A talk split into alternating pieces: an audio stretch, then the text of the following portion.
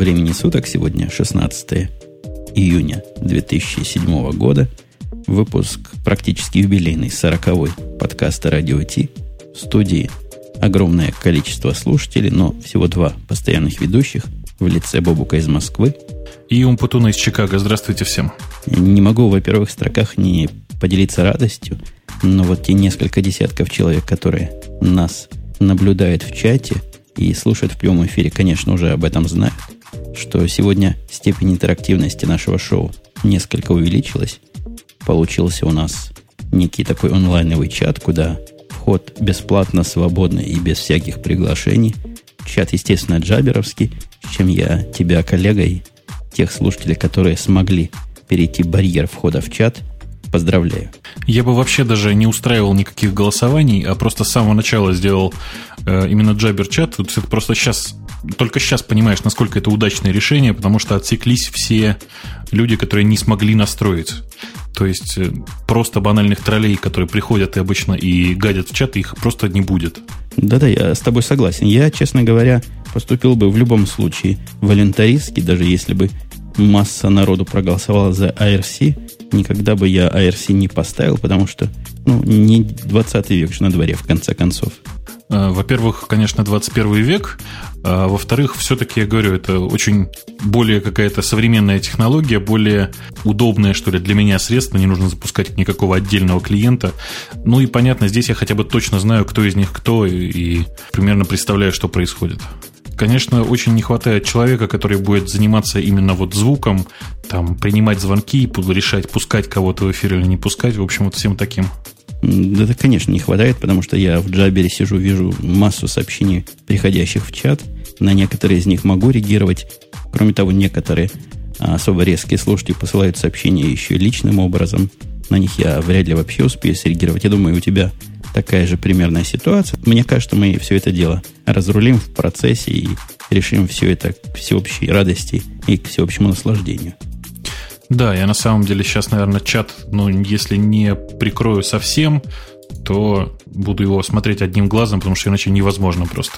Да, я с тобой согласен. Переходя к нашим основным темам, я пытаюсь открыть страничку. Кстати, сегодня это тоже одно из нововведений.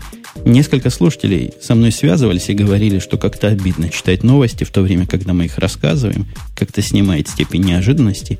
Я думаю, они скорее правы, чем нет, поэтому темы только мы с тобой сейчас видим, а после завершения шоу они будут, естественно, выложены на всеобщее обозрение. Как ты относишься к такой нововведениям?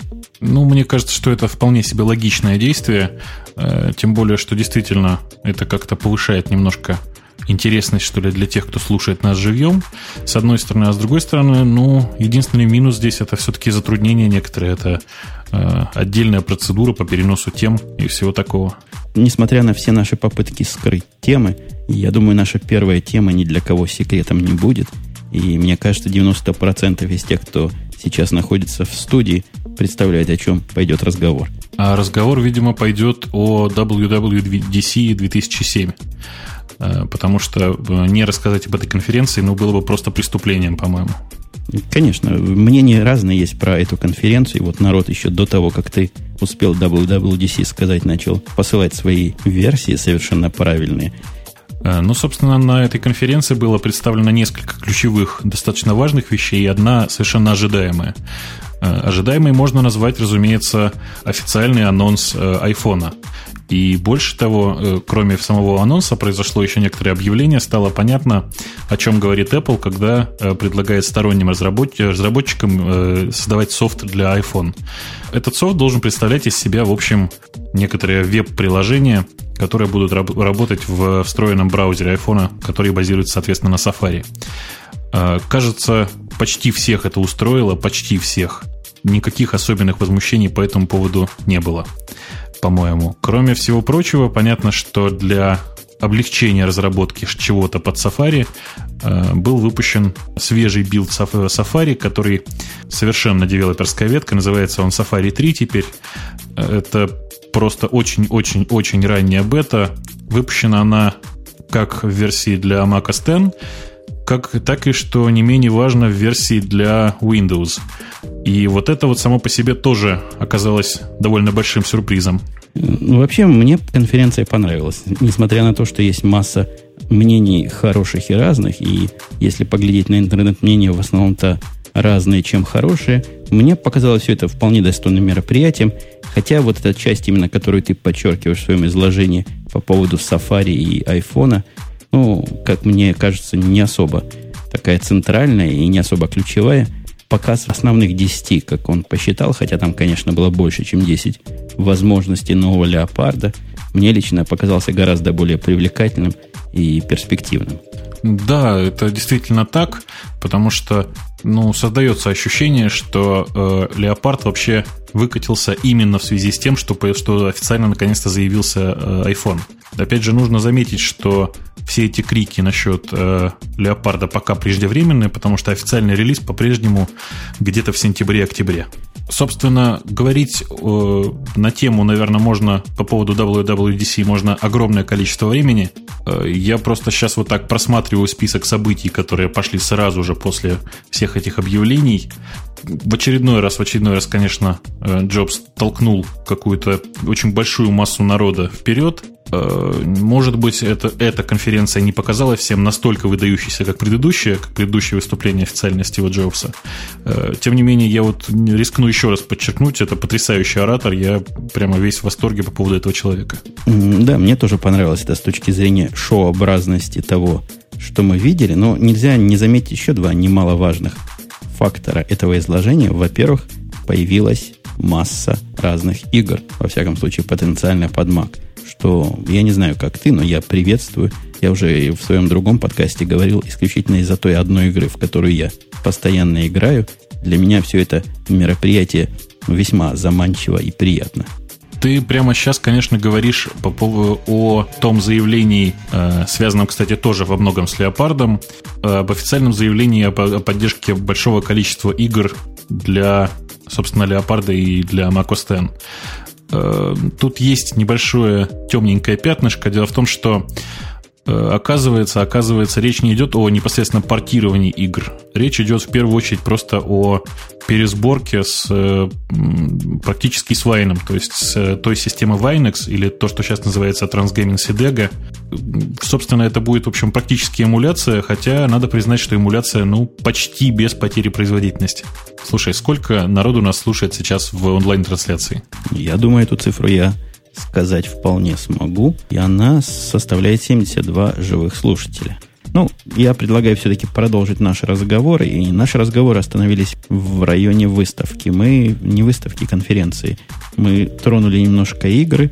Надо еще сказать, что кроме вот всего этого крупного, есть еще всякие приятности по мелочи. Вот такая мелкая приятность по-моему, достаточно приятная в том, что Apple сайт стал, наконец, похож на человека. Тебе нравится он больше прошлого или меньше прошлого? Ну, мне кажется, что он, по крайней мере, выглядит теперь как э, современный какой-то сайт. Не так, как он выглядел раньше, то есть там сайт пятилетней давности. Раньше он выглядел, прямо скажем, как-то стремновато, на мой взгляд. Я с Apple начал года, наверное, 3-4 назад плотно за ним смотреть. Он уже и тогда казался мне устаревшим лет на 5. Я не думаю, что на 5. Я думаю, что ты немножко преувеличиваешь все-таки. Как ты и правильно сказал выше, о WWDC можно говорить часами – и посвятить этому делу, наверное, целиком выпуск, но я предлагаю все-таки оставить эту тему немножко в стороне. Кстати, тут немножко сходная тема. Ты слышал, что Safari, который третий, как известно, вышел для Windows, а сразу обнаружил массу уязвимостей и массу криков любителей секретного браузинга? Я, честно говоря, не удивлен вообще, потому что это совершенно, еще раз повторю, это просто, я бы даже назвал это альфа-билдом. Ну, это очень-очень ранняя бета Safari 3. Официально он выйдет вместе с Леопардом, то есть там в сентябре, октябре, ноябре, как получится. И ожидать от него чистоты и нормального качества работы, ну, было довольно смешно.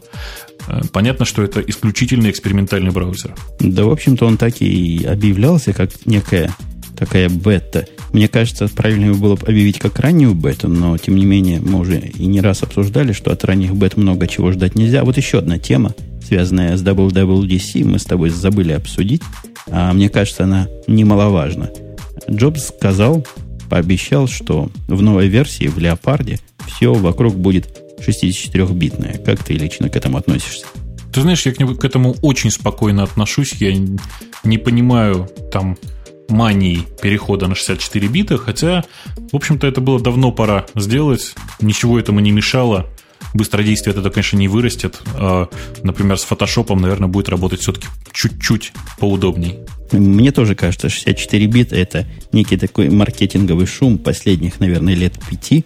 И, и 64-битные процессоры, и переход на соответствующие системы в основном продавабельная вещь, а вовсе не техническая. Наша техническая часть аудитории понимает, что в смысле ускорения, улучшения и и углубление – это не такая уж очевидно полезная вещь. Во многих, в некоторых, во всяком случае, ситуациях она даже замедляет работу некоторых программ. Несомненно, случай крайне, вот как показывал Джобс на конференции, когда вам надо 8-гигабайтное э, изображение обработать, огромные файлы, которые трудно доступать в пределах 32 бит, там, видимо, файловая система 64-битная поможет. В некоторых вычислениях, видимо, и 64-битное вычисление и адресация памяти тоже поможет. Но в общем случае это никакая не панацея. И ошибочное мнение о том, что раз битов в два раза больше, да и скорости будет в два раза больше, оно в корне ошибочно и просто показывает всю глубину непонимания и всю пропасть технической необразованности. Ну, в любом случае, для фотографов, для людей, которые работают с музыкой, это, в общем, довольно полезная вещь, потому что очень часто я работаю с файлами размером больше 2 гигабайт, и для нынешней операционной системы это, в общем, всегда была проблема. Там для какой-то программы больше, для какой-то программы меньше. Сейчас это будет значительно меньшей проблемой, хотя пересборку того же фотошопа мы, наверное, будем ждать, ну, минимум год еще. А, вообще, на самом деле, если вот так вот чуть-чуть отвлечься в сторону, ты замечаешь, как много в последнее время в IT стало маркетингового шума. 64 а, бита. А, что еще сразу можно вспомнить? Pentium 4 процессор, оптимизированный для интернета. А 8 гигагерц э, скорости. Что? А это что? Ну, сейчас это тоже одна из новостей, которая не прошла мой фильтр. Где-то разогнали процессор до 8 гигагерц, и всем миром радуются, до чего хорошо все это дело работает. А, ну да, конечно. Еще гонка, вообще вся эта гонка скоростей, я не очень понимаю а, саму идею постоянно разгонять процессор, потому что прямо сейчас, ну, большая часть, наверное, программы упирается все-таки не в процессор, а быстродействие работы с памяти, с памятью, с диском, в общем, с периферией мне в последнее время вот очень много, кажется, очень много видится таких мест, в которых э, очень много маркетинга и очень мало здравого смысла. А я предлагаю все-таки действительно оставить Apple в стороне. Интересно было бы как-нибудь, когда у нас будет сервер поживее, произвести опрос нашей аудитории, сколько там любителей Mac, а сколько там любителей более других операционных систем. Ну, мне так чувствуется, что немало найдется аплолюбов, маколюбов – а следующая наша тема интересна многим, мне кажется, многим, особенно тем, кто сетовал на некие функциональные недостатки Apple TV, о том, что в российских условиях Apple TV не особо практичная вещь. Вот появилась, во всяком случае, некий прототип, нечто такого, что, мне кажется, в российских условиях очень даже приживется. Я с удовольствием, кстати, прочитал обзор этого устройства, но я так понимаю, что для тебя-то это намного более близкая реальность. Ну, трудно сказать, насколько она близка для всех, потому что речь идет о прототипе э, некой коробки, называется DivX. Как его прочитать? Gagebox. Они специально говорили, это не Gaybox, это как-то по-другому его надо читать. По-моему, Gagebox. Gagebox Media Streamer – так вот, они выпустили такой концепт, как они сами и говорят, для проверки идей, но основная суть-то изделия и основная задумка сделать некий Apple TV, который будет работать с DivX. Собственно, и еще раз подчеркну, что никто не мешал вам и Apple TV заставить работать с DivX. Э, вообще никакой проблемы там, глобального плана там нет, конечно появились уже готовые решения, которые позволяют поставить правильный софт. Я думаю, что вообще эта коробочка сама по себе, она, опять же, глобального смысла-то не имеет, ведь э, кроме э, непосредственно железа в Apple TV есть еще iTunes Store. И здесь, в общем, с Apple тягаться очень тяжело. Да-да, эти ребята тоже утверждают, что появится некое подобие некого магазина распределенного. Как-то там туманно про это сказано, что будет, что не будет, не очень пока понятно. И ясно, что коробочка без поддержки маркетинговой, без поддержки продавабельной такой, она мало чего в Америке может получить в смысле рынка, но вот на таких более, ну не побоюсь этого слова, пиратских местах, где не принято фильмы, прямо скажем, да и музыку покупать, мне кажется, это будет самое оно. Вот я слышал, что э, в России широко распространены некие DVD-проигрыватели какой-то очень китайской фирмы, и всех крайне любят за, за то, что они играют решительно все, плюют на все регионы, и в этом смысле просто прекрасны. Ну, таких сейчас, э, собственно, DVD-проигрывателей очень много, и они действительно там проигрывают почти все форматы, и именно поэтому совершенно непонятно, кому нужен, собственно, этот Gagebox. Эм, просто в России вообще такой проблемы нет, ведь большая часть людей покупает DVD э, именно на дисках. На, те, на тех дисках, которые в каждом подземном переходе, ты имеешь в виду, продаются? Ну, не в каждом, но в очень многих. Я, кстати, ой, простите, отвлекаясь. Я сегодня в одном замечательном переходе, если кому-то нужно будет, потом подходить, я расскажу, в каком именно, обнаружил на стене, э, собственно, непосредственное доказательство того, что Apple в России двигается семимильными шагами вперед. На стенке огромная красивая бумажка с надписью «Макос», э, двоеточие, программы и игры. Конечно же, это была именно та самая палатка, которая продавала э, Варис на дисках, но вот она продавала строго софт для macOS. Ну, просто какая-то акселерация и развитие рынка пиратских программ в совершенно правильную сторону. Ну, в общем, да, да, это я, просто для меня это просто отметка того, что есть спрос. Мне вот тут пишут в чат, опять же, элемент интерактивности, что те плееры, которые я подразумевал, правильно люди читают мысли издалека. Это BBK. Да, конечно. Я всегда говорю еще BBQ, конечно. Следующие новости, я думаю, перейти немножко из железных тем в скандальные темы. Такая сомнительного характера акция, которую предприняла компания eBay, известная широко.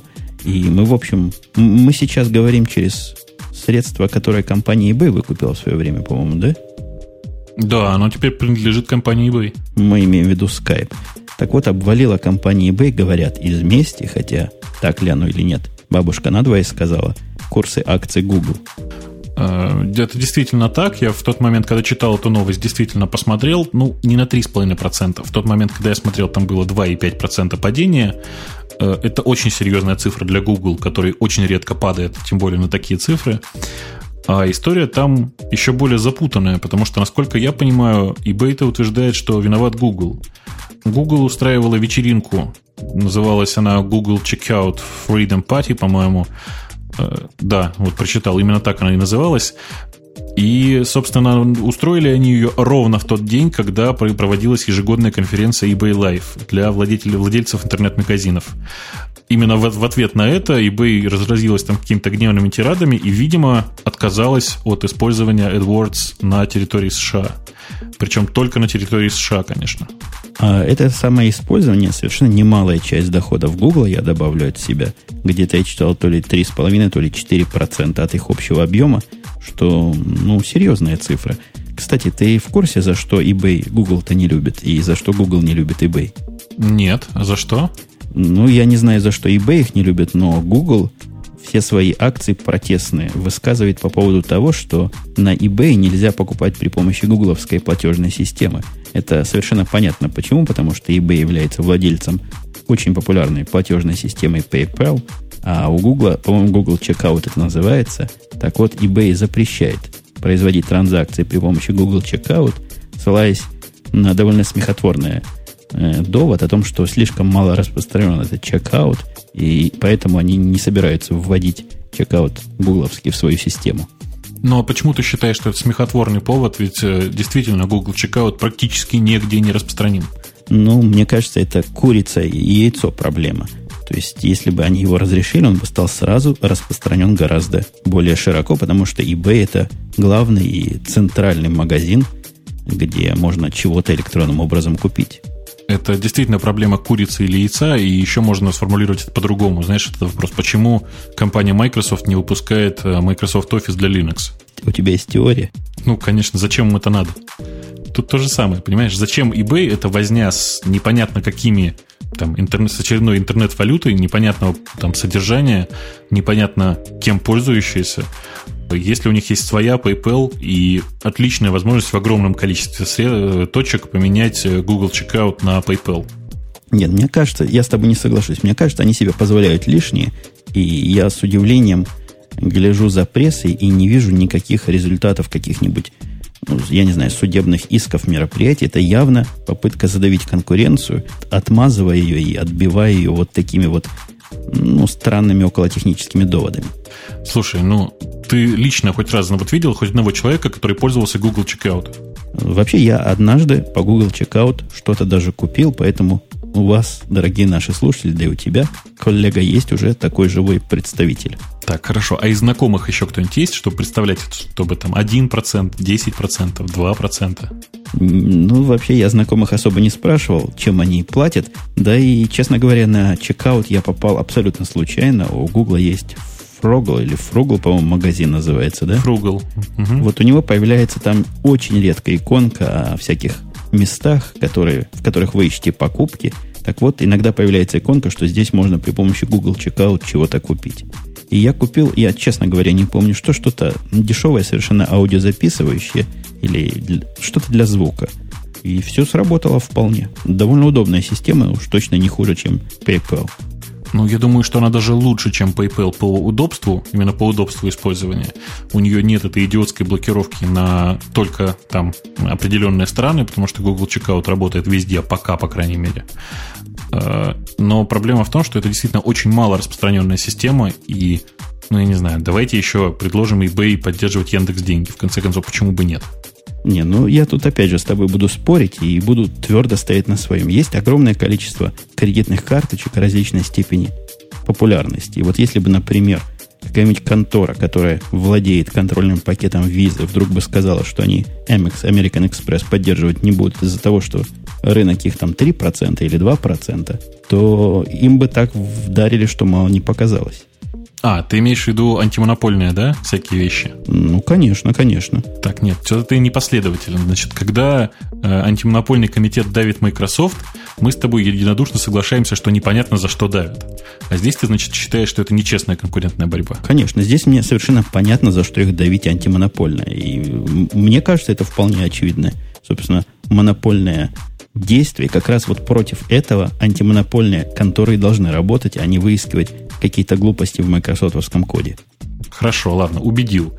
Э, я не считаю, что eBay действительно нужно было поддерживать все подряд, э, но я точно так же не считаю, что eBay поступил правильно, э, сняв AdWords, потому что это не только существенная часть прибыли Google, но еще и существенная часть прибыли самого eBay.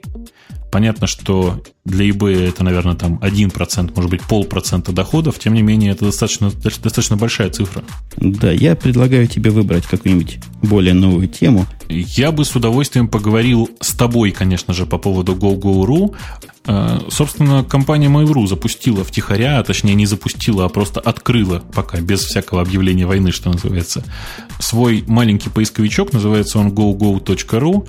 По этому поводу есть некоторая статья на там, некоторых э, интернет-журналах и в некоторых интернет, как бы это сказать, СМИ. Официального пресс-релиза я до сих пор не видел. Может быть, я пропустил его, если он был в субботу, хотя это очень вряд ли. Собственно, поисковик пока, ну, пока, надо сказать, очень-очень сырой, и говорить о нем довольно сложно. Э, можно рассказать что, наверное, наверное, что этот поисковик делался, видимо, последние там 4-5 лет. Э, ориентировочно бот, э, который ходит от имени Mail.ru и читает сайты, собирает информацию о них, появился, наверное, года 2-3 назад. Это никакая не покупка, а Mail это делала самостоятельно. Мы прекрасно знаем тех людей, которые там этим, этим делом занимаются. Собственно, пока, наверное, все. Можно рассказать замечательную историю по поводу глагола «ховать». Ты знаешь, Жень, историю про глагол «ховать»? Нет, я просто замер в предвкушении. Существует такая красивая история о том, что э, Жуковский, будучи наставником э, императорской семьи, э, очень аккуратно выкрутился, когда кто-то из, из императорских детей спросил у него, что это такое на заборе написано из трех букв. На что он честно сказал, что есть в русском языке такой глагол «ховать», а это его повелительное наклонение. Э, понятно, да? Так вот, э, собственно, поисковик GoGo.ru поступает именно таким образом. Написав в нем «ховать», на первом месте всегда будет то самое трехбуквенное, которое пишут в основном на заборе. У, у, меня, у меня есть мнение по поводу этого поисковика. Так. Оно, возможно, с твоим не очень уж совпадет, потому что я, ну, я небольшой специалист по поисковикам, а вот такой продвинутый пользователь. Я могу сказать, что это не так плохо, как это могло бы быть. То есть я видел поисковики хуже. Мне кажется, то, что Рамблер ищет хуже, чем то, что вот эта новая фиговина находит. Э, я тесты вообще простые делаю. Мне не интересно, что попало искать. Я, например, поискал словом «путун» по-русски, словом «путун» по-английски, радио минус «ти», радио минус «ти» в кавычках, и вдумчиво посмотрел на то, что мне эта штука дала. Ну, дала на результаты довольно логичные, хотя вот э, сортировка по приоритетам, то есть по релевантности, конечно, оставляет желать лучшего. Но, например, по Умпутун на русском языке она мне нашла несколько таких странных мест. Мне кажется, эти места как-то связаны с самим Mail.ru, которые мне ни Яндекс, ни Google раньше никогда не находили. Но, безусловно, каждый новый поисковик находит там 3, 4, 5 интересных э, точечек, в которых ты еще не бывал, потому что другие поисковики просто индексируют другие сайты. Это совершенно нормальная ситуация. Но ты знаешь, по слову Бобук там находится сайт, простите, bobuk.ipost.ru, который ко мне ну никакого отношения не имеет вообще. Больше того, на этом сайте это просто очевидно такой очередной маленький дровейчик. Дальше я смотрю, смотрю, смотрю, я не вижу ни одной актуальной для меня ссылки. Нет, одну вижу, простите. Просто действительно сортировка по релевантности ужасающая просто совсем понятно, что э, релевантность выдачи это первое, самое первое, почему оценивают, э, собственно, поиск. Представь себе, что, что ты в Гугле бы писал то же самое, а у тебя сортировка была в обратную сторону, например. То есть наименее релевантные оказывались в самом начале. Э, смог бы ты пользоваться таким поисковиком? Вот в этом смысле я как раз с тобой не спорю. Я пытаюсь сказать, донести простую мысль о том, что в поисковике в этом что-то есть по сравнению с тем же Рамблером. То есть Рамблер для меня с точки зрения релевантности результатов это отрицательный пример. У этого релевантность явно больше. То есть было возможно сделать это хуже. Они сделали это лучше, чем могли бы это сделать, за что честь и хвала. Да нет, там вообще очень много интересных вещей. В частности, э, там очень неплохо работающий поиск по видео, и это действительно очень-очень хорошее решение. То есть, прямо сейчас он, конечно, ищет не слишком хорошо, потому что не проиндексирован YouTube, насколько я понимаю. В основном, понятно, проиндексированы российские фото-видеосервисы. И для меня это очень важная фича, и это очень удобно. Сам по себе поиск я пока не рискну, наверное, комментировать вот настолько, насколько это комментируешь ты. Я тебе хочу про другое немножко сказать. Скажи, ты обратил внимание на странную надпись «Показывать результаты в развернутом виде»? Я даже нажал на эту кнопочку. Ты обратил внимание, да? Как ты вообще относишься к этой ситуации, что поисковик вообще имеет практически точно полную локальную копию твоего сайта и показывает вот так вот результаты в полном виде, то есть практически всю страницу с интересной информацией? Тут даже трудно сказать. То есть, с одной точки зрения, ничего в этом особо такого нового нет, потому что кеширование, оно, по-моему, во всех движках реализовано. То есть, все они имеют полную копию либо сайта, либо части сайта, либо той части, которая проиндексирована. С другой же стороны, понимая, как человек, например, который желал бы поставить себе баннер на страницу и заманивать туда таким образом людей, я понимаю, что это не есть хорошо с точки зрения маркетинговой моей ситуации, кто на меня будет ходить, когда можно посмотреть на голую информацию, выданную вот таким вот образом. Ну, вот именно, именно об этом и хотелось поговорить. Вот представь себе ситуацию. Я ставлю у себя действительно баннер, там какой-нибудь AdWords, да, и размещаю у себя достаточно интересную информацию. Мало того, что поисковик зачастую показывает ее, всю эту информацию, которая человеку нужна, например, там какой-то справочник, прямо вот в этом снипете, который выдается. Особенно, когда показывать результаты в развернутом виде. Больше того, понятно, у всех поисковиков, совершенно у всех, есть эта самая сохраненная копия, которая позволяет за один клик, без тормозов, без всяких тормозов, получить э, вполне осознанный результат, э, не заходя ко мне на сайт и не показывая мою рекламу, да, при этом сам поисковик, конечно же, конечно же, э, рекламу свою показывает, зарабатывает на этом, в общем, какие-то деньги. Это такой, по-моему, типовой случай практически воровства контента, нет? Ну, я не знаю, насколько это можно воровством назвать, но ситуация какая-то двусмысленная, как минимум. Э, кстати, предлагаю немножко переключиться как раз на эту обратную связь. Нас тут в чате спрашивают, посматриваем ли мы на чат. Мы на него посматриваем, но, собственно, с такой количеством обновлений, которые сюда приходят, и с таким количеством различных реплик, я даже не знаю, что можно отвечать и вообще о чем тут спрашивать нас или друг друга. Не надо рассматривать чат как средство сильно там или интересно как-то пообщаться с нами. Ну, просто потому, что мы не успеваем читать все э, те сообщения, которые туда приходят. Давайте вы попробуйте все-таки, э, если вам действительно что-то хочется сказать, э, приходить э, в Skype на радио T и, ну, наверное, я не знаю, пытаться сказать туда, что ли, что-то. Ой, у меня там на заднем плане злобный сосед включил газонокосилку. Возможно, это в эфире слышно, но, увы, я никакого влияния на злобного соседа не имею. Тут спрашивают, можно ли передать привет. Если маме, то можно. Попробуйте передать привет. Привет, да, сильно пообщаться с нами. Это такая мне, мне кажется, красивая формулировка. Звездной болезни у нас пока нет. Хотя, ну, да, снобизм некоторый присутствует. От без этого никуда не денешься. В конце концов, мы, э, по-моему, с тобой самое популярное техническое, а, самый популярный технический подкаст в Рунете. Как тебе формулировка? Совершенно согласен. Я предлагаю повысить степень попсовости и передаю от имени Кверти. Привет всем магистрам Бауманки. Всем магистрам привет. А от лица Гимлиса передаю привет тебе и мне. Отлично, да. Я от лица Гимлиса передаю привет мне и тебе и предлагаю все-таки потихонечку продолжить, тем более, что газонокосилка, похоже, уехала. Она там на заднем плане где-то ездит, а на переднем плане Google наезжает на Microsoft. Что-то какая-то скандальная неделя. Все друг на друга наезжают, все друг друга обижают. И в этот раз Google пожаловался властям, просто пошел и настучал властям, как раз с ним самым антимонопольным по поводу неких подозрительных и сомнительных с его точки зрения действий Microsoft. А, при этом ты обратил внимание, что Google ведь не хочет публичности. То есть в, на все вопросы на тему того, почему Google так ведет себя, которые журналисты задавали там на пресс-службе Google, на все эти вопросы отвечалось, что Google не хочет публичности в этом, в, в этом деле. Это нормальное юридическое разбирательство, которое не требует э, поддержки журналистов.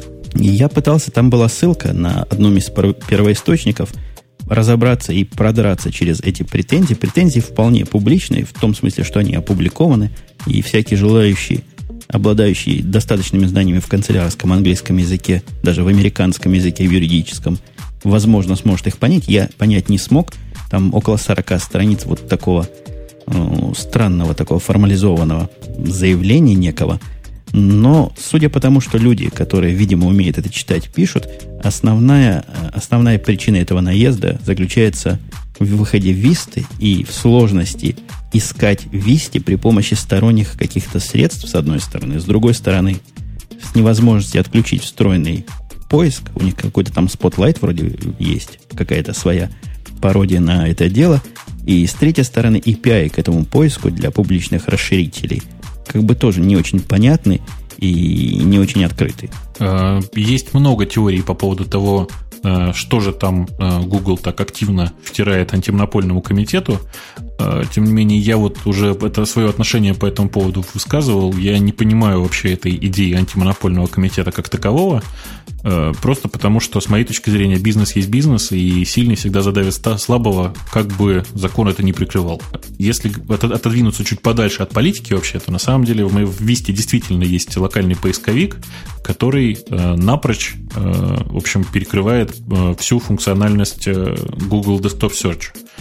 И кажется, что удалить этот поисковик из Висты действительно нельзя, и отключить, по-моему, его тоже нельзя. Я, я, честно говоря, не нашел, где его можно отключить. Ну, вот мне кажется, это как раз тот случай, когда антимонопольные наезды, они мне они видятся несправедливыми и высосанными из пальца.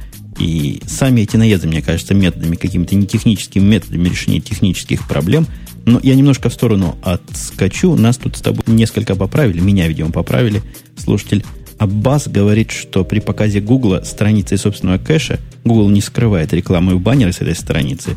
То есть они вполне нормально показываются, так как они показывались бы и на самом сайте. И я думаю, и Яндекс, и Рамблер делают примерно то же самое. Там проблема заключается в том, что при показе, например, Google AdSense, э, Google AdSense на этой самой закэшированной страничке не показывается. А нужно, понятно, использовать все средства. Сейчас текстовая реклама наиболее активно, по-моему, развивается. хотя и вот текстовая, и флешовая почему-то.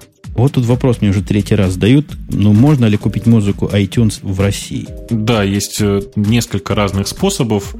Э, самый приличный, наверное, для всех способ это воспользоваться сайтом itunesmusic.ru. Господи, что же я говорю-то уже? itunesmusic.ru, как мы все привыкли говорить. Там с довольно сильной наценкой продаются просто iTunes Music, вот э, iTunes Store, эти карты. И это для всех очень простой, кажется, способ. Кстати, этот магазин нам совершенно не платит. Э, понятно, что кроме этого есть еще PayPal. С PayPal нужно быть очень осторожным, потому что заплатить э, через PayPal нужно... То есть платить через PayPal нужно очень аккуратно, потому что PayPal очень странно работает с Россией. То есть вообще-то платить, платить можно. И, не знаю, и подтвердить то, что ты нормальный человек, и у тебя настоящая кредитка тоже можно. Но периодически, раз примерно в полгода, они ни с того ни с сего блокируют твою карточку, потому что ты ходишь с российских айпишников. Вот этого я понять просто не могу. Тем не менее, эта схема работает. Для тех, у кого нет кредит, кредитной карты, можно купить все на itunesmusic.ru. Э, ну и вообще, по-моему, в, собственно, в iTunes достаточно много фриварного контента, который можно посмотреть и так. Э, я предлагаю переходить к очередной нашей теме. И очередная тема, какая там у нас будет в этот раз? Э, как тебе история с Linux и компанией Sun? Давай, хорошая история. Опять же, как раз укладывается в рамку некой скандальной направленности нашего сегодняшнего выпуска. Да, еще какая скандальная. Собственно, началось все с, писта, э, с поста, чуть не сказал, с письма в э, Linux Kernel Mail List, где Линус Торвальдс, в общем, э, ведущий, один из ведущих разработчиков и, по сути, создатель ядра операционной системы Linux, написал свое мнение относительно компании Sun и их идеи выпустить э, все, что можно э, под там смешанные лицензии GPL-V3 и GPL-V2. Правильнее даже сказать не это. Правильнее сказать, что компания Sun пытается выпустить свои продукты под по-прежнему двойной лицензией, и э, Linux напал на них с довольно пессимистичным, как вот мы читаем в новости на Диге, заявлением, что разработчики Sun хотят получить э, ресурсы Linux, то есть, например, там драйвера, поддержку, там улучшенную поддержку железа, что-то еще, но не хотят ничего вернуть обратно. То есть не хотят дать Linux что-то большее, чем там просто открыть свои сорцы. Ну, вообще под, под этим конкретным, что они не хотят дать, он намекает на ZFS, которая вроде не является GPL совместимой по своей лицензии. Я даже не знаю, является ли она каким-то видом открытой системы. Э, да, и, конечно же, он говорил в первую очередь про ZFS, хотя прямо он в этом письме ничего, по-моему, про ZFS не сказал. Собственно, понятно, что проблема э, разработки больших файловых систем, вообще проблема разработки чего-то очень большого, очень сложного и крайне нестандартного, она достаточно велика сама по себе, и понятно, что люди хотят получить за это какие-то деньги. Очень странно в этом отношении смотреть на компанию Sun, которая э, не, не хочет отдавать это дело в open source, потому что, собственно, они зарабатывают на этом деньги, на ZFS, с одной стороны. С другой стороны, э, попытки компании Sun продать, отдать в open source все остальное. То есть я не понимаю, зачем Sun это делает, для чего это все происходит. Может быть, там, не знаю, действительно какая-то очередная тонкая политическая игра, хотя я сильно сомневаюсь, мне кажется, это просто банальный просчет. А я смотрю на загрузку нашего сервера. Загрузка вполне хорошая, но судя по скорости нашего с тобой изложения, потому что мы тянем кота за хвост уже довольно долго, наша с тобой загрузка опять зашкаливает. Я прямо слышал в процессе твоего изложения, как ты явно читаешь комментарии и пытаешься найти какие-то, на которые стоит отвечать. Да, все именно так. Мы с тобой все-таки не очень фолт-толерантная система. Э, нагрузка на нас сейчас достаточно высока, и ла, в общем, за 8, наверное, зашкаливает и тяжело. Тяжело, тяжело, а вот очередное. Э, и я люблю такие темы, когда ученые, собираются некие ученые и производят исследования. Совершенно мистически. Вот ученые собрались в очередной раз и опубликовали результаты исследования влияния компьютерных игр на здоровье окружающих людей – да, особенно меня поразило, что отчет этот э, лежит в формате док. Я, честно говоря, побоялся его запускать. Антивируса никакого на машине у меня не стоит, а микрософтовские вирусы внутри Microsoft Office все-таки распространяются отлично. Собственно, у меня по этому поводу есть э, давнее устоявшееся мнение. Есть ложь, большая ложь и статистические отчетности.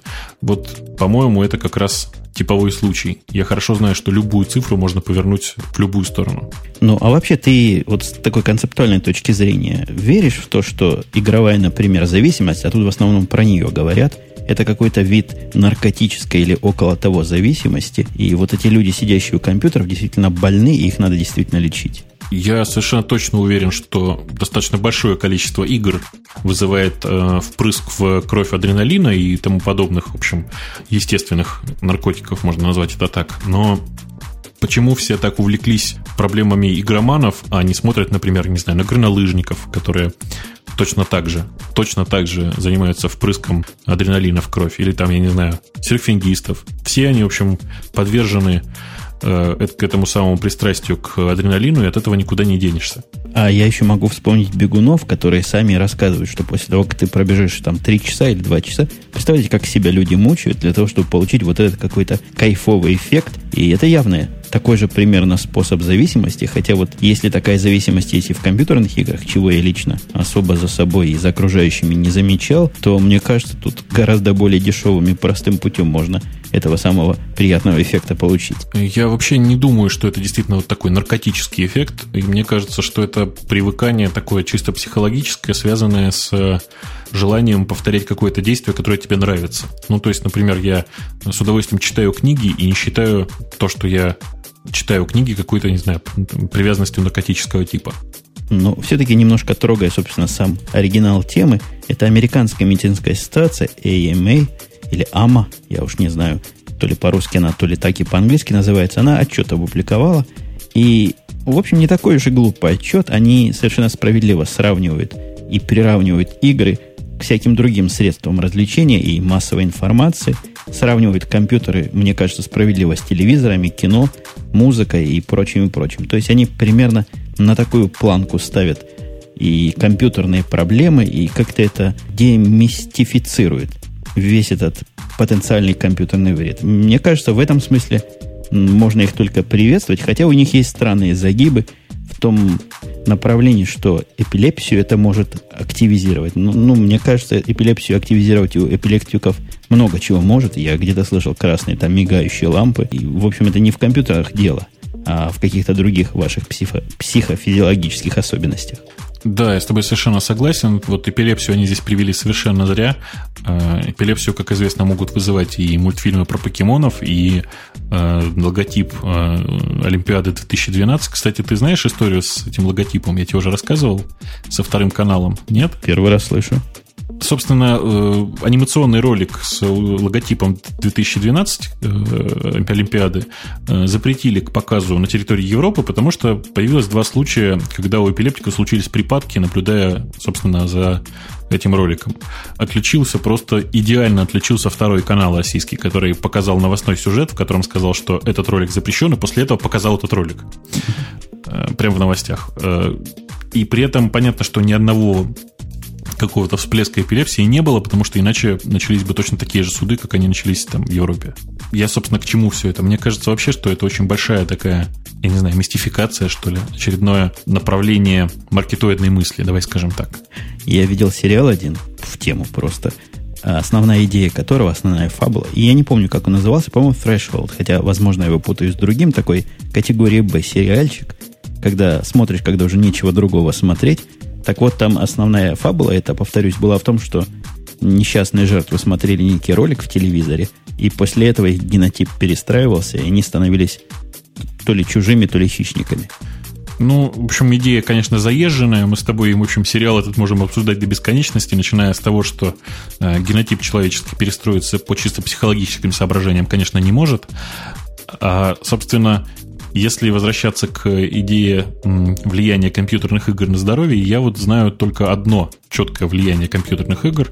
У большинства игроков начинает вырабатываться туннельный синдром. Знаешь, есть такое заболевание кистей рук. А, а как же по поводу, простите, геморроя от долгого сидения? Слушай, ну, ты знаешь, есть такое количество сидячих профессий, которые, при которых ты 8-12 часов сидишь не за компьютером, а просто за столом, э, что говорить о, простите, геморрое довольно тяжело. Тем более, что геморрой болезнь такая не самая приятная. Там ни себе посмотреть, ни другим показать. Я предлагаю эту медицинскую и анатомическую тему оставить в стороне. У нас есть еще какие-то темы. Время, по-моему, совершенно дикое мы говорим, хотя трудно из-за наших проблем в процессе понять, сколько это было, сколько нет. Но я думаю, можно еще тему другую тронуть.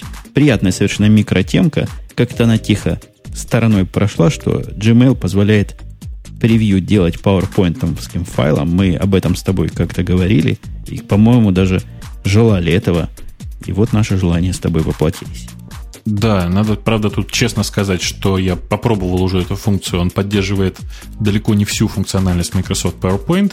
Тем не менее, это просто была вот киллер фича для меня, потому что очень мне много в последнее время присылают презентаций, и я сейчас вместо того, чтобы смотреть их как нормальный человек, тупо пересылаю их к себе на Gmail и открываю там. Потому что устанавливать PowerPoint, ну, это выше моего, в общем, понимания. Ну, вообще у меня ситуация другая. Мне, когда в Outlook приходят презентации, а к Outlook я имею огромное количество личных претензий как к системе управления почтой, и важные вещи я пересылаю к себе в различные другие почтовики, в том числе в Gmail. И вот теперь можно себе и такой PowerPoint переслать, чтобы потом, ну, если не что-то особо секретное и ответственное, и чтобы потом его легко найти, протагировать, кликнуть и сразу сходу все увидеть. Я, я, честно говоря, не пробовал его открывать ни разу, но судя по рисункам, действительно можно делать превью. Редактирования никакого нет, я подчеркну. Но превью в каком-то виде некого слайд, слайд-шоу там имеет уже место быть. Э, слайд-шоу действительно работает. Больше того, я добился того, чтобы он развернулся на весь экран. То есть это не просто превью, а способ нормально посмотреть презентацию практически. Э, хотя вот те э, VMF-файлы, которые были встроены в презентацию, у меня не показались совершенно. Это, в общем, не настолько важно, потому что, с, в общем, по крайней мере, с текстом презентации я ознакомиться смог. Слушай, сегодня у нас абсолютно, по-моему, уникальный день. Тебе не кажется? Я смотрю на темы, листаю их вверх-вниз, вправо-влево, во всякие стороны, куда могу листать, и могу с гордостью сказать, сегодня, по-моему, первый раз, когда мы покрыли все заготовленные темы. Ну, можно еще попробовать пройтись по э, комментариям, потому что вроде как за последнее время люди сказали, что комментарии это то, что надо. Ты смотрел комментарий к, к какому 39-му выпуску? Комментарии. Есть у нас э, темы к 40-му выпуску, где 82 комментария. Я думаю, они более релевантны, нет? Ну, давай попробуем посмотреть туда. Открываешь? Я уже открыл. Э, давай я прямо сейчас пока начну просто там перечислять э, комментарии с большим количеством и это на очевидные вещи отвечать. Экстрактор спрашивает, как прошла, если рассказать о презентации WWDC. Мы про нее рассказали, по-моему, все. Э, ничего интересного не упустили, по-моему. Не успели выпустить Safari 3 как было найдено несколько уязвимостей, в том числе критические, пишет хостмастер. Э, действительно, дело такое было. Не забывайте, что это очень-очень ранняя бета, это во-первых. А во-вторых, обратите внимание, насколько быстро Apple выпустил апдейт. Я вообще на месте Apple ну, просто возгордился бы, потому что э, появилась уязвимость, и через 4 часа приехал апдейт с этим делом. Очень-очень быстро. В общем, не будем называть еще раз и рекламировать нашего большого э, голубоэкранного монстра, который периодически апдейты выпускает по полгода. Пользователь ну, давай прочитаем ее BuzzDeck. Я не знаю, как это читается, но я будем считать, что так. называю. Да, ну хорошо, Буздак. Э, спрашивает, пишет, поговорили в прошлом подкасте про какой-то круг IT-специальности. Какие перспективы, какие более, более оплачиваемые, что ли? При современном развитии интернета можно ли обучение проводить по модели дистанционного обучения?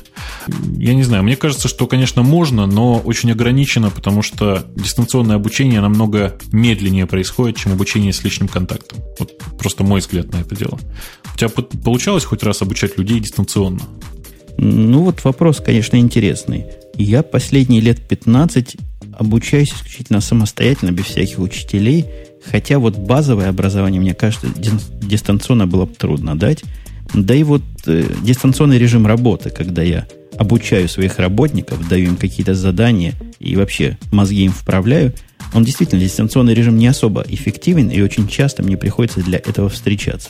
Что-то все-таки есть в личном контакте, в личной встрече. Возможно, это недостатки средств коммуникации современных, но, тем не менее, я остаюсь на мнении, что в сегодняшней ситуации личный контакт, он важен и в обучении, и в всяких других интересных обсуждениях. Да, у меня вот я еще раз подчеркну точно такое же мнение. Я уверен, что личные встречи это э, просто там необходимая вещь и по работе, и в обучении тем более. Пользователь Амперсанд, отличный ник, пишет две нехорошие новости. ZFS не будет, и с играми на, с играми на Маке все не так, э, тоже не так прекрасно. По поводу игр на Маке все сказали, по поводу ZFS. Не то, чтобы ZFS не будет в Леопарде, это неправда. ZFS будет в Леопарде, просто работать он будет только из командной строки. И при этом надо заметить, что Apple сама по себе ни разу, ни разу не заявила ничего по поводу нормальной поддержки ZFS. А нормальной поддержки ZFS в свое время громко, несколько дней назад заявила Sun. И все буквально вокруг кричат, что Sun лжецы, и все это не так, и никакого ZFS пока там никто не обещает. Ну, я тебе по секрету скажу, что я ставил э, предпоследний build Леопарда, последний вот еще просто не осилил посмотреть.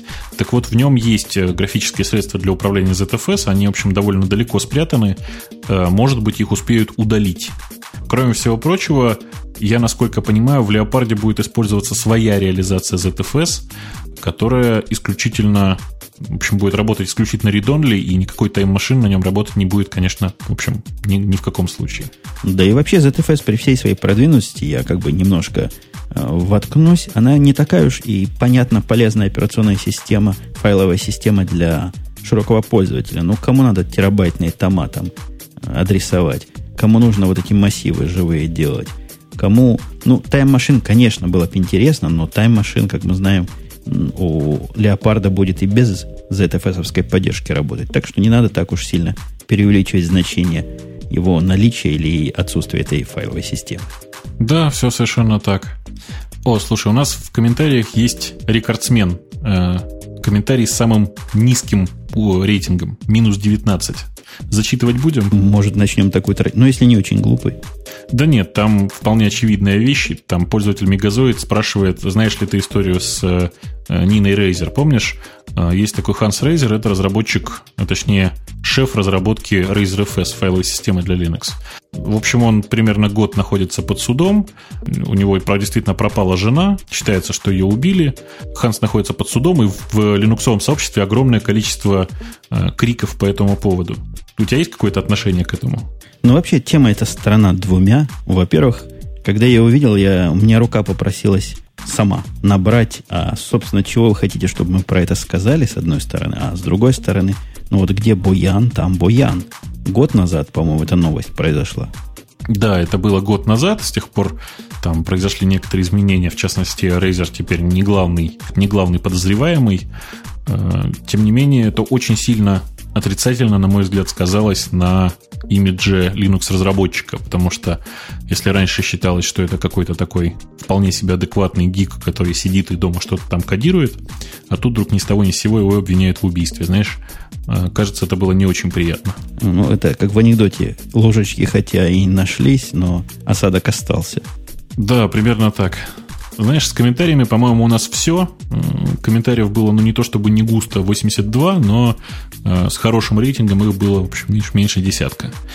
Э, дорогие друзья, хочется еще раз подчеркнуть, я так понимаю, что чат у нас очередной раз лежит, да?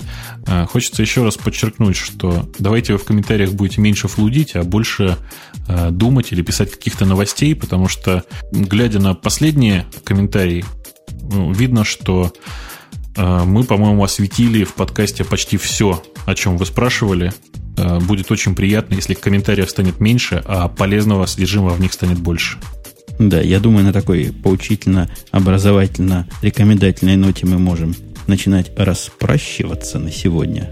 И я представлю, конечно, под занавес ведущих еще раз, а именно одного ведущего с другой стороны океана Бобука из Москвы.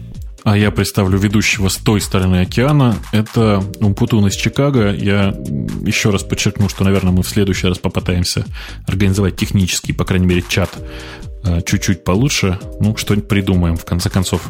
Ну, не знаю, переедем на другой хостинг. Сегодня под 90 человек нас слушало в пике, чему мы всячески рады и приглашаем вас приходить на следующие подкасты, приводить с собой всех, кого можете привести – ну на этом действительно пока. Услышимся на следующих выходных.